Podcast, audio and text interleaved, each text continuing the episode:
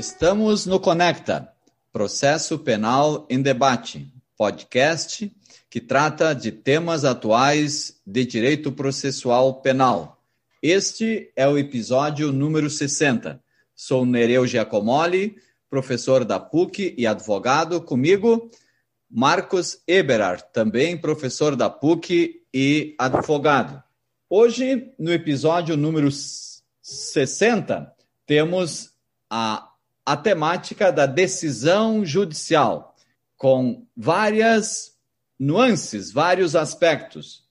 Por isso, o podcast de hoje é intitulado de Decisão Judicial, Heurística e Vieses Cognitivos. Quem vai tratar deste tema é o professor Felipe Bertoni, que é advogado, mestre e doutorando em Ciências Criminais pela PUC do Rio Grande do Sul, professor da Faculdade de Direito Dom Bosco e no Centro Universitário Cenicista. Também professor da pós-graduação Lato Senso, da Uniriter e da Fevale, no Rio Grande do Sul. Professor Felipe, obrigado por ter aceitado é, o convite para tratar deste tema é, tão importante para a prestação jurisdicional, que abrange os diversos aspectos de uma decisão judicial, os diversos, é, diversos diversas circunstâncias, vamos dizer assim, que podem influenciar que a decisão judicial saia, seja proferida num sentido ou no outro, dependendo também de quem é o julgador e de como o julgador pensa e compreende a realidade em que ele vive que está inserida a, sua própria decisão. Professor Felipe, nada mais do que o professor Felipe Bertoni, é, nada melhor do que o professor Felipe Bertoni para tratar deste tema tão importante. Então, professor Felipe, obrigado mais uma vez e tenha a palavra. Inicialmente, eu gostaria de, de agradecer imensamente o convite, professor Nereu, professor Marcos, é uma honra muito grande participar do Conecta. Fico muito, muito feliz de ter essa oportunidade e registro aqui minha, minha admiração é, pelos senhores. Sobre a temática, então, falar um pouquinho sobre decisão judicial. Eu considero que a temática decisão judicial ela é pouco explorada no âmbito acadêmico, considerando a complexidade que ela detém. Tomar uma decisão, processo de tomada de decisão é um, é um processo inerentemente complexo. E é complexo por dois principais motivos, penso. Primeiro é a falta de conhecimento que nós temos acerca do funcionamento da mente humana. Nós temos a tendência de achar que a mente humana funciona de um jeito e funciona de forma quase que exclusivamente racional. E o segundo ponto que, o segundo ponto que atribui complexidade a esse processo decisório é a influência da subjetividade, a influência do inconsciente na tomada de decisão. Os nossos atos cotidianos, as nossas ações cotidianas são irracionais. Nós vivemos a nossa vida é, com base em várias decisões que podem ser consideradas irracionais. Irracionais no sentido de nós não conseguirmos fundamentá-las com base na razão. Por exemplo, por que eu fico triste quando o Internacional perde um jogo de futebol? De que forma eu posso racionalizar o fato de uma, um objeto esférico ultrapassar uma linha aposta sobre três hastes metálicas, ou seja, um gol. De que forma eu consigo explicar que um gol vai impactar positivo ou negativamente na minha felicidade? Então, isso. Ou por que, que, eu, por que, que eu resolvi casar, por exemplo?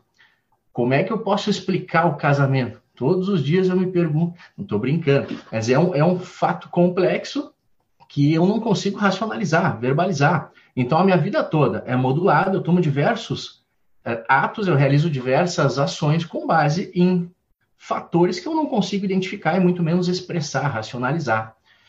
E isso acontece também, e é mais complexo ainda, no processo de tomada de uma decisão jurídica. Por que eu considero mais complexo?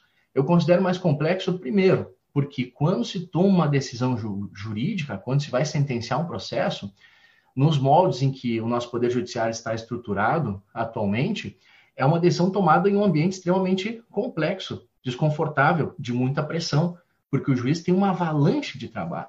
Ele está sentenciando o processo pensando no próximo. E pode acontecer muitas vezes de se ouvir o canto da sereia, de tentar buscar tomar a solução mais fácil, a decisão mais fácil para aquele processo. esse contexto pode fazer também com que aconteça, às vezes, um menosprezo em relação ao impacto que a decisão judicial toma, gera de fato na realidade. Ao resolver um processo, sentenciar um processo, não se está simplesmente resolvendo um processo, se está decidindo de que forma a vida de uma pessoa será impactada, concretamente, diretamente, especialmente no direito penal. Então é preciso que a gente compreenda que o fato de eu tomar uma decisão nem sempre é, eu tomar uma decisão nem sempre está amparado no fato de eu decidir racionalmente. Diversos fatores influenciam no meu comportamento e, e, e um desses fatores é a racionalidade. É eu, ach, eu decidir, eu pensar, eu refletir precisamente sobre alguma coisa. E de que forma que pode, podem ocorrer alguns atalhos cognitivos ou algumas interpretações não tão adequadas no processo de uma decisão judicial vinculada aqui ao processo penal. Começando a falar especificamente agora sobre as heurísticas e os vieses. O que, que são heurísticas e vieses? São, são elementos que influenciam no meu processo de tomada de decisão, muitas vezes de forma sorrateira, sem que eu observe concretamente essa influência.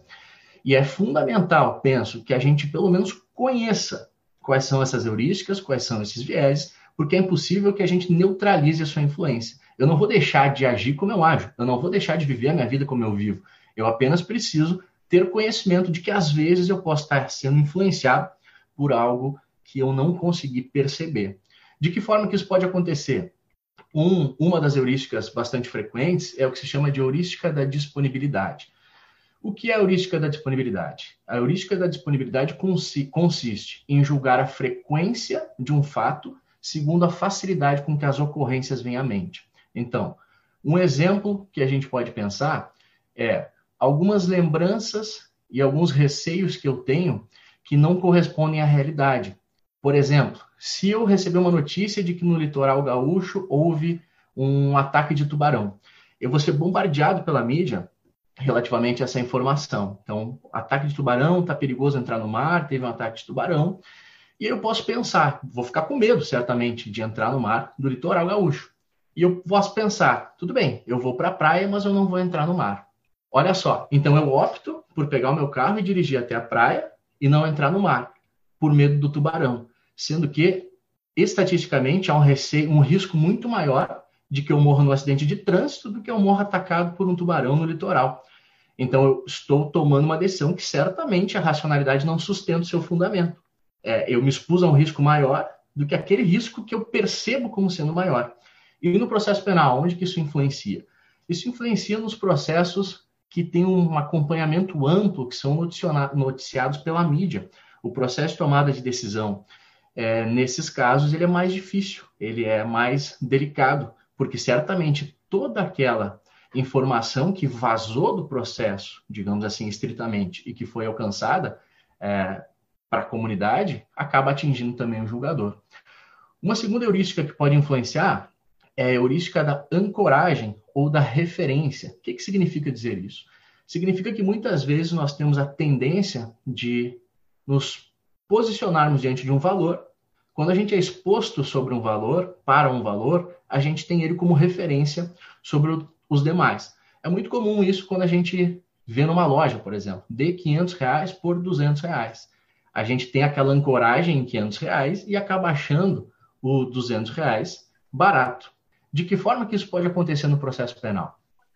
Por exemplo, quando nós estamos diante de um processo é, em que houve medidas constritivas deferidas na fase preliminar, por exemplo, o sujeito está preso preventivamente, há uma tendência de se pensar, há uma tendência de se adiantar uma hipótese, uma espécie de fumaça de responsabilidade penal.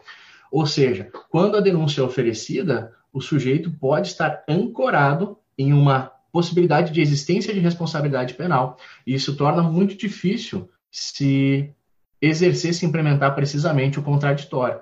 O contraditório justamente é, perdão, a presunção de inocência.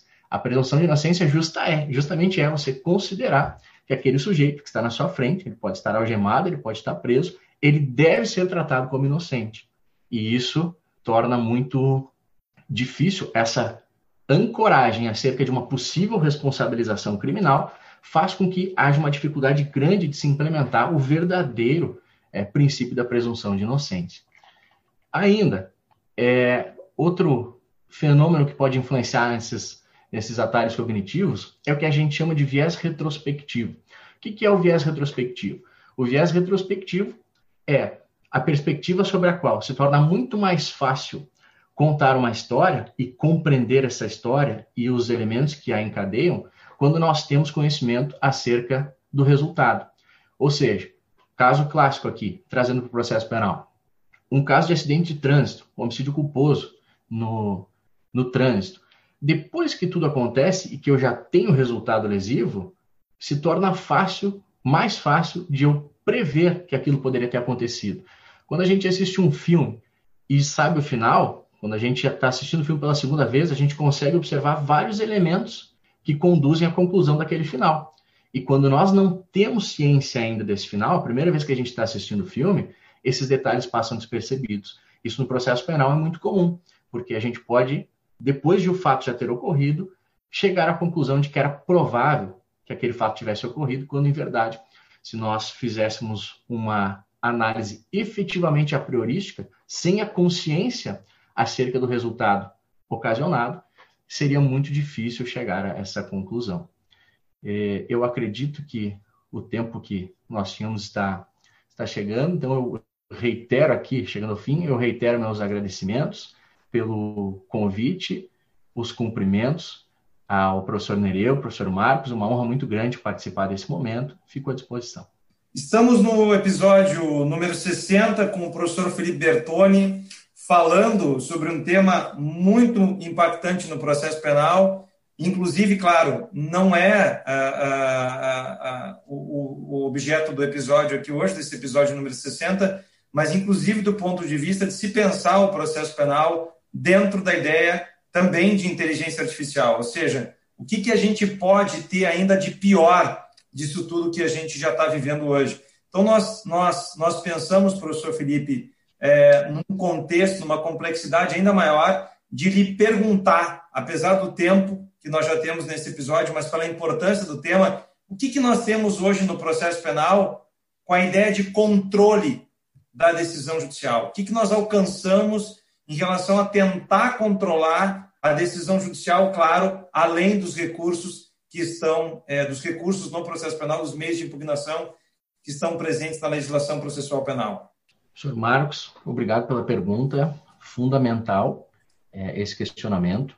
Eu penso que, que nós temos uma grande dificuldade de se controlar a decisão judicial e de se responsabilizar uma decisão judicial mal feita, mal dada, que acontece muito.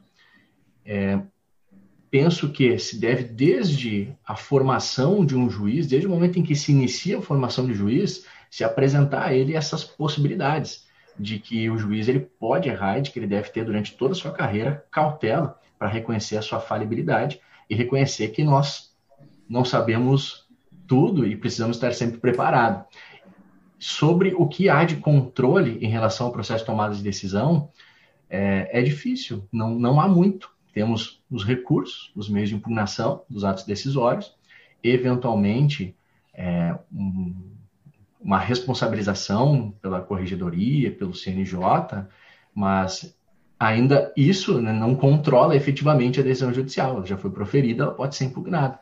Então, acho que inexiste um controle efetivo que possa eventualmente blindar, ou blindar é impossível, mas que possa reduzir o impacto dessas decisões que nós tomamos, muitas vezes influenciados por, pela subjetividade. Mas penso que mais do que implementarmos mecanismos de controle, nós precisamos implementar mecanismos de formação para que se tenha ciência acerca de acerca da possibilidade de que isso ocorra. Havendo ciência sobre a possibilidade de que haja uma decisão que não seja aquela mais adequada, ou pelo menos racionalmente é, isolada, já é uma grande valia, já é um, um, uma grande conquista. Com certeza. Obrigado, professor Felipe Bertoni, de modo que o processo penal não está preparado para é, conseguir responder essas perguntas que nós estamos é, colocando aqui pelo Conecta e que esse tema trazido pelo professor Felipe coloca. Ou seja, o processo penal ainda não está preparado para isso. Esse é o episódio número 60 do Conecta Podcast com o professor Felipe Bertoni, decisão judicial, heurísticas e vieses cognitivos. Professor Felipe Bertoni, que é mestre e doutorando em ciências criminais pela PUC, também é advogado e é professor da Faculdade de Direito Dom Bosco, aqui no Rio Grande do Sul em Porto Alegre. Coordenador do curso de pós-graduação em Direito Penal e Processo Penal, também da Faculdade Dom Bosco. Esse é o Conecta Podcast com Nereu Giacomoli e Felipe e, e Nereu Giacomoli, perdão, e, é, vou, vou ter que trancar aqui e fazer de novo. Esse é o Conecta Podcast com Nereu Giacomoli e Marcos Eberhardt, que está no ar todas as quartas-feiras. E esse episódio número 60 está no ar 7 de julho, 18 horas. Fique com o Conecta Podcast, compartilhe conhecimento pelo Conecta Podcast Processo Penal em Debate.